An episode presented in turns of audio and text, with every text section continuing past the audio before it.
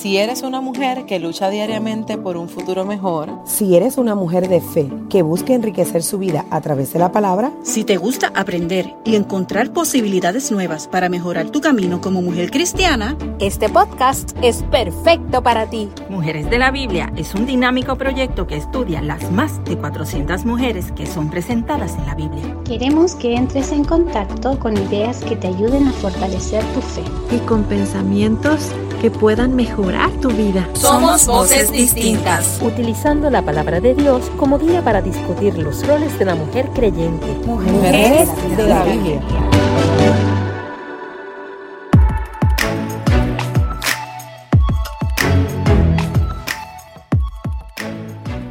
Hola, no sabes lo contenta que me siento por el solo hecho que inviertas un tiempo para escuchar Mujeres de la Biblia y sé que este espacio será de gran bendición para tu vida, porque para la mía, vaya que lo ha sido. Te habla María Graciela Riveros Palma desde Chile y tengo 39 años. Soy una mujer pecadora y llena de imperfecciones, pero donde abundaba mi pecado, sobreabundó la gracia de nuestro Señor Jesucristo. Y bueno, mis imperfecciones, esas se siguen corrigiendo en sus manos amorosas cada día. Soy una esposa bendecida, dos veces del mismo varón, Rodrigo. Sí, tal como lo escuchas. Bueno, espero en otra oportunidad contarte cómo Dios restauró nuestro matrimonio después de un divorcio de 8 años. Soy madre de dos maravillosas princesas, Melanie de 18 años y Elena de 14. Emprendedora, ya que después de 18 larguísimos años de trabajo dependiente, Dios nos bendijo con un mini market en nuestro hogar. Nunca imaginé que proyectos que no tienes contemplados en tu mente, como lo es Mujeres de la Biblia, sí están en la mente y en la agenda de Dios. ¡Wow! Pero qué maravilloso y asombroso nuestro Padre. Ahora prepárate para conocer a una mujer muy poco nombrada, pero con una historia tremenda. Ella es Dina. La historia que relataré nos enseñará cómo Dios, a pesar de nuestros errores, equivocaciones y malas decisiones, es capaz de tomar el camino torcido, volverlo a su lugar y restaurarlo. En mi país tenemos una frase muy particular. La curiosidad mató al gato, porque en ocasiones ser muy curiosos nos traerá graves y nefastos problemas que deberemos asumir como le ocurrió a Dina. Aunque no está mal sentir curiosidad acerca de lo que nos rodea, Dios nos regaló una mente pensante y debemos usarla. En su palabra nos habla del libre albedrío. Como menciona el Salmo 25, versículo 12, ¿quién es el hombre que teme a Jehová? Él le enseñará el camino que ha de escoger. Así es que siempre dejará que nosotros decidamos el camino a seguir. La mayoría de las mujeres que hemos escuchado en este podcast son excelentes ejemplos a imitar y por qué no decirlo, sus acciones también poderlas aplicar en nuestras vidas. Pero también existen algunas que penosamente erraron en su juicio o que simplemente fueron rebeldes. Estas nos enseñarán lo que no debemos hacer. Pienso que Dina es uno de esos casos. Su historia la encontramos en el libro de Génesis en el capítulo 34 desde el versículo 1 al 31. Analizaremos la importancia de nuestras decisiones. ¿Qué pasa si actuamos por nuestra propia cuenta de una manera alocada o imprudente? Y cómo estas acciones curiosas pueden afectar nuestro entorno futuro y a seres El nombre Dina provendría del hebreo din, que significa juzgar, de ahí su significado de inocente. Dina era la única hija del patriarca Jacob y su esposa Lea. La recuerda, ¿cierto? Siempre pensé que Jacob tuvo solo 12 hijos, pero no, señores, había una hija. Me imagino la vida de esta única mujer con 12 hermanos varones, rodeándola, la consentida, la regalona, la niña de la casa. Pero ay si alguien te toca, ahí salen todos ellos a socorrerte. En mi caso no es así. Solo tengo una hermana a quien amo mucho. Bueno, si te sientes identificada, comprenderás la situación de ella. Dina pertenecía a una familia con la cual Dios había hecho un pacto de bendición. ya que las doce tribus de Israel descendían de sus hermanos. Por ende, se esperaba que ella fuera cuidadosa en mantener el honor de su familia y también la de su nación. ¿Y por qué? me preguntarás. Pues en los tiempos bíblicos la sociedad hebrea era patriarcal. La mujer tenía una posición subordinada al varón, debía sujetarse a la autoridad paterna hasta que contraía matrimonio, momento en que pasaba a ser propiedad del esposo. Esta costumbre se ilustra en las Sagradas Escrituras justamente en la historia de Jacob y Raquel, en la cual él tuvo que trabajar siete años para casarse con ella. Durante esta época se establecieron distinciones legales muy claras entre los sexos, pero también los judíos decretaron leyes que prohibían el abuso y el maltrato a la mujer. Muy bien, vamos de lleno a esta historia. Génesis capítulo 34, versículos 1 y 2 dice así. Salió Dina, la hija de Lea, la cual ésta había dado a luz a Jacob, a ver a las hijas del país, y la vio Siquem, hijo de Amor, Ebeo príncipe de aquella tierra, y la tomó y se acostó con ella y la deshonró. En estas sencillas frases comienza uno de los acontecimientos más tristes del libro de Génesis. Tina, una muchacha joven e inocente, llega a un país nuevo, saliendo imprudentemente a buscar amistad con las mujeres paganas de la región. ¿Recuerdas que te mencioné sobre la curiosidad? Pues es aquí donde nos radicamos.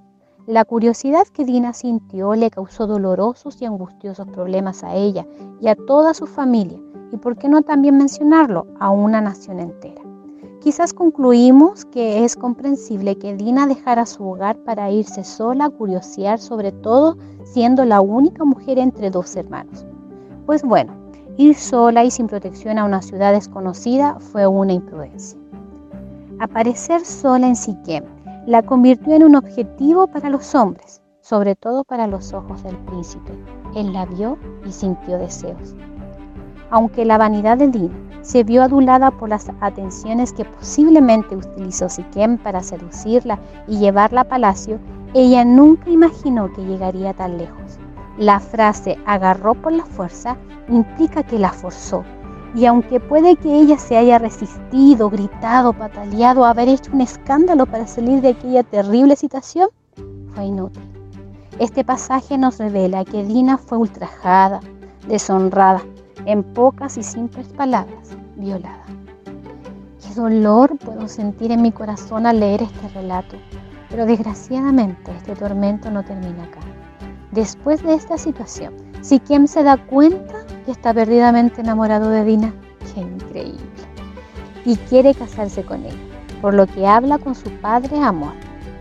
Este, empujado por su hijo, se acerca a Jacob para concertar el matrimonio, una práctica común de la época. El desolado Jacob solo escucha, pero antes que tome una decisión, intervienen los furiosos hermanos. ¿Cómo pueden entregar a su hermana a un hombre inconverso? Sin duda, Jacob debió de haber luchado con esa idea ya que su padre le había mandado que no se casase con una cananea. Pero, ¿qué podía hacer para también favorecer a su hija? Aunque Jacob no lo sabe, sus hijos planean una malvada sugerencia. Las Sagradas Escrituras nos relatan que les piden a todos los hombres del pueblo de Siquem que se circunciden para integrar sus tierras.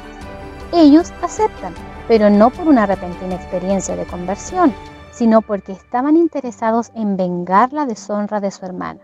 Al tercer día, cuando el dolor de la circuncisión era más fuerte, Simeón y Leví atacaron y mataron a todos los varones de la ciudad, incluyendo al joven Siquem. Un Jacob temeroso, enojado y preocupado por los acontecimientos, toma a su familia y los lleva fuera de la zona por su propia seguridad, evitando reacciones ante esta masacre. Esta historia es muy triste. ¿Cuántas dinas habrán cautivas por el brillo y el encanto del mundo?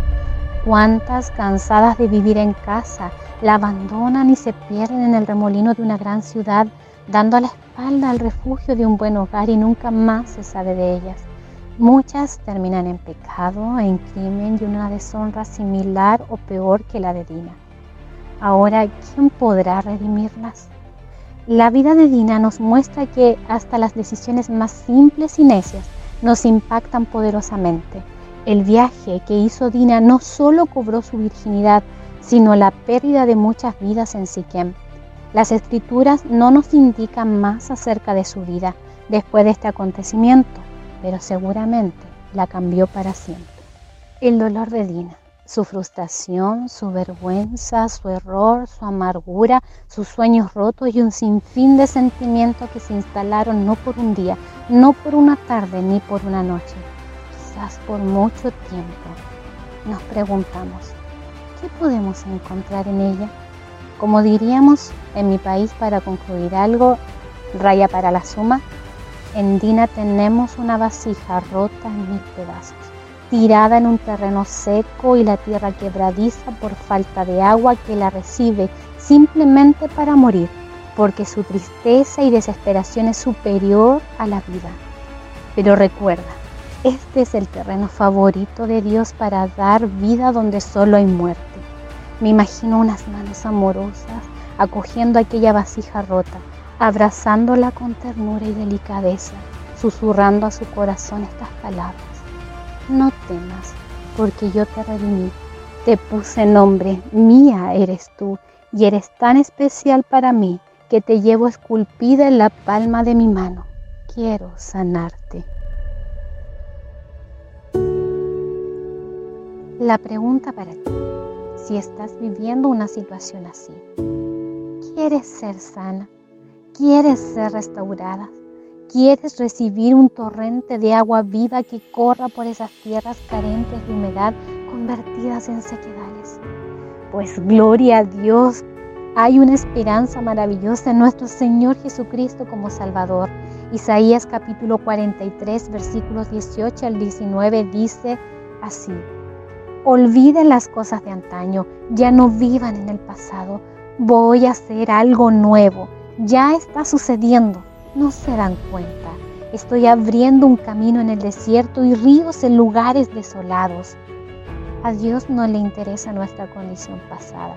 Él toma esa condición, la sana, restaura, redime y la transforma en una vasija nueva para avanzar en un futuro lleno de victoria. ¿Sabes? Cuando llegó Dina a mis manos no sabía por qué razón había llegado. Pensaba qué podía extraer de ella hasta que recordé que yo también fui Dina. ¿Recuerdas que al inicio de este podcast te mencioné que soy dos veces casada y con la misma persona? Bueno, al momento de mi divorcio me sentí como ella, ya que tuve que reconocer que los brillos de un paseo por Siquem me hicieron estragos en mi vida. Y creo que mi amado esposo también sintió lo mismo pero en mí existía la vergüenza, el dolor, la amargura, el fracaso de llevar un divorcio a cuestas. Era una mochila de sentimientos que me hundían cada día más y si me preguntan no sabía cómo salir de ahí. Fue una vasija rota, destruida por completo. En su momento pensé que a Dios no le importaban las decisiones personales o sentimentales. Qué absurdo, ¿no? Hoy compruebo que debo consultar hasta el más mínimo detalle con Él ¿Y cómo pude salir de esto? Cuando comencé a ver que esos sentimientos estaban echando raíces de amargura por todo mi ser. Su Santo Espíritu me convenció de mi pecado. Solo tuve que rendirme. Después de muchas lágrimas le pedí que me sanara porque mis fuerzas ya no eran. Él me respondió, he visto tus lágrimas, he escuchado tu oración, voy a sanarte. Y fue entonces cuando me hizo libre para Él y experimentar la restauración que hoy comenzamos a vivir, tanto en lo personal como pareja, como familia. ¿Hay algo imposible para nuestro Dios?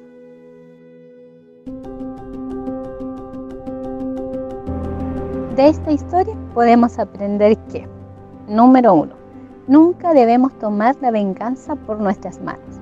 Romanos capítulo 12, versículo 19 señala, no tomen venganza, hermanos míos, sino dejen el castigo en las manos de Dios, porque está escrito, mía es la venganza, yo pagaré, dice el Señor. Número 2. No dejes que el dolor, la vergüenza o en la condición de fracasos que te encuentras te ahoguen y te hagan morir como una vasija desechada, rota. Dios está ahí esperando por ti para limpiarte, para sanarte con su amor eterno y hacer de ti una vasija restaurada. Y número tres, es tiempo de que la tierra seca se comience a humectar con los torrentes de ríos de bendición y vida nueva que tiene Dios para ti a través de su Hijo Jesús. Comienza a pedir tu sanidad. De todo corazón deseo que Dios y su Santo Espíritu comience a tratar con tu vida, tal cual como lo hizo con la mía. Ni te imaginas lo que Él puede hacer en lo imposible y en lo perdido. Si te ha gustado esta historia, estás invitada a seguirnos y a continuar aprendiendo con más relatos hermosos de mujeres de la Biblia. Búscanos en Facebook y en Instagram como Mujeres de la Biblia Puerto Rico. Aunque ya ves, este proyecto está recorriendo el mundo. Gracias a Dios por este maravilloso regalo de conectarme contigo.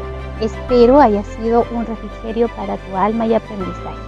Recuerda que te hablo desde Chile una vasija rota desde las manos de Dios una vasija restaurada. Hasta la próxima.